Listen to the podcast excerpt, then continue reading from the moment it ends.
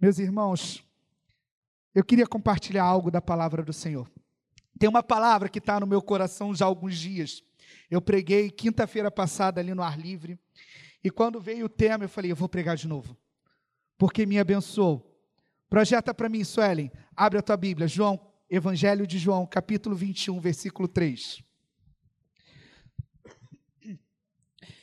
Pode abrir sua Bíblia. Ligue seu smartphone na Bíblia, não no WhatsApp. Eu juro que Deus não está online no WhatsApp, por mais tentador que pareça. Diz assim: Oi, abençoaram um ceguinho, obrigado. Disse-lhe Simão Pedro: Vou pescar. Disseram-se os outros: Também nós vamos contigo. Saíram e entraram no barco, e naquela noite nada apanharam. O que, que eles pegaram naquela noite? Nada. Vamos orar? Senhor, fala conosco nessa noite. Entendemos que sem Ti nada podemos fazer. Como cantamos aqui, seja bem-vindo. Como cantamos aqui, Tu és santo. Como cantamos aqui, que nem montanhas resistirão. Haja no nosso meio, Pai. Toma essa juventude em Tuas mãos. Que haja derramado Teu Espírito Santo nessa noite. Transformação, restauração, batismo, um mover espiritual diferente, Pai Toca vidas aqui em nome de Jesus. Amém. Meus irmãos, eu quero compartilhar com vocês algumas coisas com esse texto. A primeira coisa que eu queria compartilhar com vocês está ali, ó. Disse-lhe Simão Pedro: Vou pescar. Todos conhecem Simão Pedro? Aquele discípulo que, se fosse brasileiro, seria nordestino, com certeza, porque andava com a peixeira na coxa. Então, com certeza, Pedro, se fosse brasileiro, seria da terra de manhã. E aquele homem brabo do jeito que era, ele investiu tudo que ele tinha durante três anos para seguir a Jesus. E de repente, Jesus morre. E todo o investimento dele vem a nau, naufraga. E a primeira lição que eu tiro desse texto é em que nós estamos investindo na nossa vida seja na vida financeira. Quantos aqui já prestaram o Enem? Quantos aqui já estão fazendo faculdade? Porque jovens, tá? Quantos aqui já terminaram a faculdade? Já estão trabalhando? Investiram tempo de vocês? Estão se dedicando? Mas às vezes nós temos sonhos e projetos que não vão para frente. Imaginem os doze discípulos durante três, três anos seguindo Jesus. Não, ele vai nos salvar. Ele vai mudar a nossa vida. Algo vai acontecer diferente. E depois de três anos, todos os sonhos, projetos morrem numa cruz. Será que já não aconteceu com a gente? Dedicar a nossa vida, às vezes, a um sonho de uma faculdade e parece que não vai dar certo. A um relacionamento em que eu estou envolvido, seja amizade, seja amoroso, seja com meus pais, e parece que está naufragando. Nós investimos tempo em sonhos e projetos que muitas vezes morrem na cruz. Morrem porque Jesus fala que não é o tempo para aquele sonho se realizar. Imagina os discípulos andando do, três anos com Jesus, os doze discípulos, investindo o tempo deles naquilo ali, nos sonhos dele, nos projetos dele, e de repente os sonhos deles morrem numa cruz. E qual é a primeira coisa que Pedro fala? Jesus tinha acabado de morrer. E ele fala: Eu vou pescar. Sabe o que, que Pedro estava falando ali?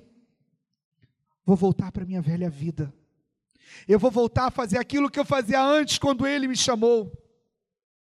Não está dando certo. O meu projeto está indo para baixo, está indo água por água abaixo. Mas Deus é Deus que reaviva sonhos nessa noite. Deus é Deus que restaura relacionamentos nessa noite. Pedro queria voltar a fazer aquilo que ele fazia antes de ser chamado por Jesus, mas há um chamado de Deus para a sua vida. Nessa noite eu gostaria de compartilhar com vocês. Pedro queria voltar a pescar, e ele levou com ele alguns dos discípulos. Ele voltou a fazer aquilo que Jesus falou para não fazer. Nós, como jovens, somos muito impulsivos. Eu falo por mim. A minha esposa fala que eu tento agradar todo mundo, que tudo que falam eu quero fazer. Cada um tem a sua personalidade. Já tem jovens que gostam muito de dormir. Eu tenho a certeza que a minha esposa vai para o céu dormindo, porque ela gosta de dormir, senhoras e senhores. Mas brincadeiras à parte, há um projeto de Deus e você não pode voltar para onde Deus te tirou. Nós podemos errar? Sim, eu erro todos os dias. Aquela música do Thales Roberto, todo dia o pecado vem me chama, está na minha mente o tempo todo. Todo dia vêm as propostas, vêm as tentações e me chamam. Mas não volte a pescar. Não volte para onde Deus te tirou. Deus te colocou numa posição de sacerdote, de profeta, de discípulo. Deus te deu um chamado. Se você ainda não foi comissionado por Deus, se você ainda não conhece esse nosso Jesus, entenda, você não está nesse mundo a passeio. Há um chamado de Deus para a sua vida. Não volte a pescar. Não faça como Pedro. Por mais que você ache que os seus sonhos morreram, os seus projetos morreram, a Bíblia fala que os pensamentos de Deus são maiores que os meus, que os sonhos de Deus são maiores que os meus. O que Deus tem para a sua vida é maior. O planejar da sua vida, por mais que você fale assim, William, mas olha, eu já tive um planejamento, eu aqui já estou desenvolvendo um relacionamento, já está indo muito bem, parece que está indo bem, às vezes dá ruim, às vezes ele me balança um pouco, me sacode. Entenda que pequenos sinais podem revelar grandes chuvas. Quando Elias enfrenta os profetas, ele manda o servo dele subir. Quando o servo dele fala que vê uma nuvem do tamanho de um homem, da mão de um homem, ele fala: "Então avisa o rei que uma grande chuva vai chegar". Pequenos sinais revelam grandes coisas no futuro. Às vezes você pode se achar limitado, falar assim: "Mas não está dando certo". Entrega o teu caminho ao Senhor, confia nele e o mais ele fará. Sabe, às vezes os seus sonhos, os seus projetos, são sonhos e projetos podem ser superficiais. Ah, mas eu gostaria de ter um carro muito bom. Ah, mas eu gostaria de trabalhar num emprego muito bom. Coloca nos pés do Senhor. Por mais que pareça que não está dando certo, entenda, o Senhor ainda é um Deus que sonha mais do que você, que conhece o teu futuro, que sabe os teus caminhos e que diz: Os meus pensamentos são maiores que os seus pensamentos. É o Deus que fala: Eu é que sei que pensamentos tenho de vós, pensamento de paz e não de mal. Isso está na palavra do Senhor. Pedro queria voltar a pescar. Não volte a pescar. Não pense que tudo está acabado. Há um projeto de Deus, você não está aqui por acaso. Nós temos mais de 50 pessoas aqui, não é ao caso. Deus marcou um encontro com você por um motivo. E logo a seguir, eles vão pescar. E a Bíblia fala que eles não pescaram nada. Sabe por que, que eles não pescaram nada? Porque quando nós voltamos, e esse é o nosso segundo ensinamento, quando nós voltamos a fazer aquilo que nós fazíamos no passado, quando nós nos esquecemos de, de, de, de cara a nossa vida para o chamado que o Senhor tem nas nossas mãos, a bênção do Senhor não nos acompanha no pecado. A bênção do Senhor sobre a sua vida, eu creio. Eu creio que Deus pode ser fiel, mesmo você sendo infiel. Creio, está na palavra do Senhor. Mas eu também creio no Deus de justiça. Eu creio no Deus que vela pela gente eles não apanharam nada, porque eles largaram o chamado e voltaram a fazer aquilo que fazia antes de ser chamado. E sabe o que acontece? Logo mais à frente nessa história, a gente começa a ver algumas coisas acontecer. Eles puxando a rede, nada vem. Um homem aparece lá na praia e pergunta a eles: Vocês conseguiram pescar alguma coisa? E qual foi a resposta deles? Não. Nada pescamos. Você sabe o que, que aquele homem fala para eles? Ele vira para eles e fala assim: por que, que vocês não jogam a rede para o lado direito? Eu imagino aquela cena, os discípulos a noite toda pescando, joga para um lado, joga para o outro. Olhou para um lado, olhou para o outro. É, né? Vamos jogar para o lado direito. Vai que dá certo. Eles jogam a rede para o lado direito. E eles pescam uma pesca super abundante. A Bíblia fala que eram peixes grandes que quase o barco perdeu. E imediatamente João reconheceu que aquele homem era Jesus. Jesus havia morrido, meus irmãos. Eles largaram o chamado deles. Sabe o que, que Jesus lembra a eles? Eu tenho um propósito na sua vida.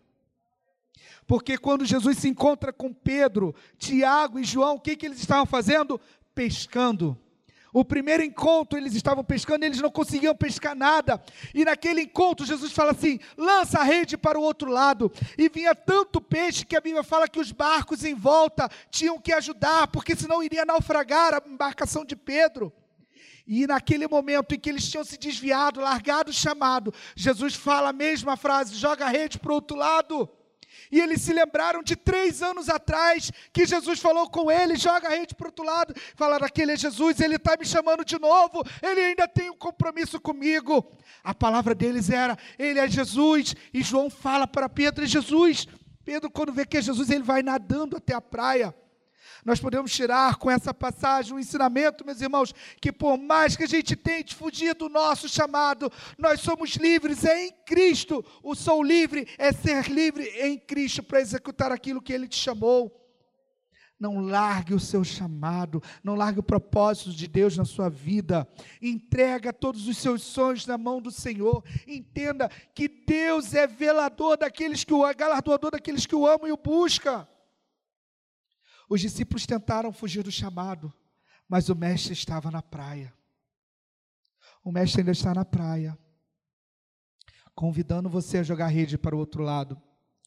E eu fico imaginando eles lembrando a passagem de Jesus, quando Jesus falou com ele há três anos atrás: Eu não quero que você seja pescador de peixe, você vai ser pescador de homens. Meus irmãos, Deus não te chamou aqui para ser pescador de peixe, Ele quer que você ganhe almas para Ele. Ainda há almas que precisam ser ganhas pelo nosso testemunho. Ainda há almas que precisam ser ganhas pelo nosso amor. Tem um, um, uma frase muito famosa, que ela é atribuída a Santo Agostinho. Apesar de ser um católico, a frase é muito bonita.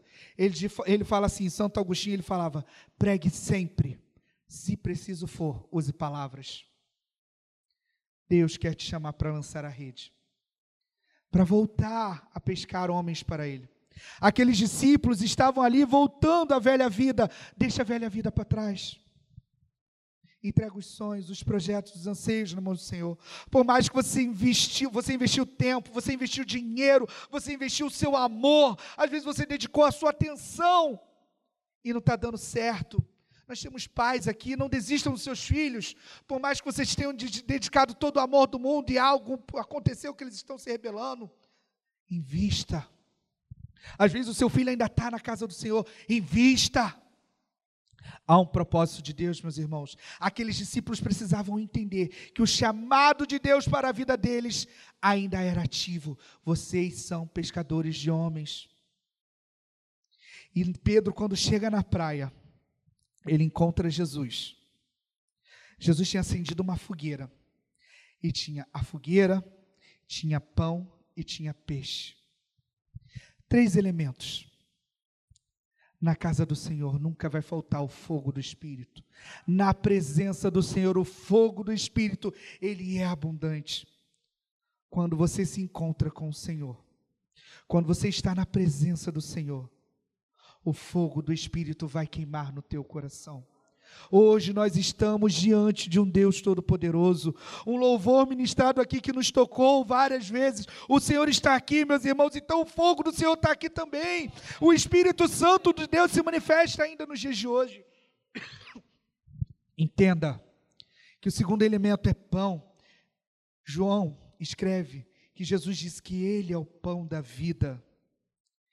O pão da vida se faz entre nós. E só um parênteses aqui, eu glorifico a Deus por esse versículo, porque eu amo comer pão, gente. Ainda bem que ele não falou que eu sou a chicória viva. Quem corta pão da tua dieta não é crente, porque Jesus é pão. Ele é o pão da vida para te alimentar espiritualmente. Ele é o pão da vida para ir com você. Ele é o pão da vida para sustentar a gente em todos os momentos. Havia fogo, havia pão e havia peixe. O peixe é a provisão. Quando você lança um anzol no mar, quando você lança uma rede no mar, você não sabe o que, que você vai pescar. Você não pode dizer que você vai pescar uma traíra, você não pode dizer que você vai pescar um peixe-espada. Você lançou o anzol. Se o peixe vai pegar ou não o seu anzol, você não sabe. Ali é um exercício de fé.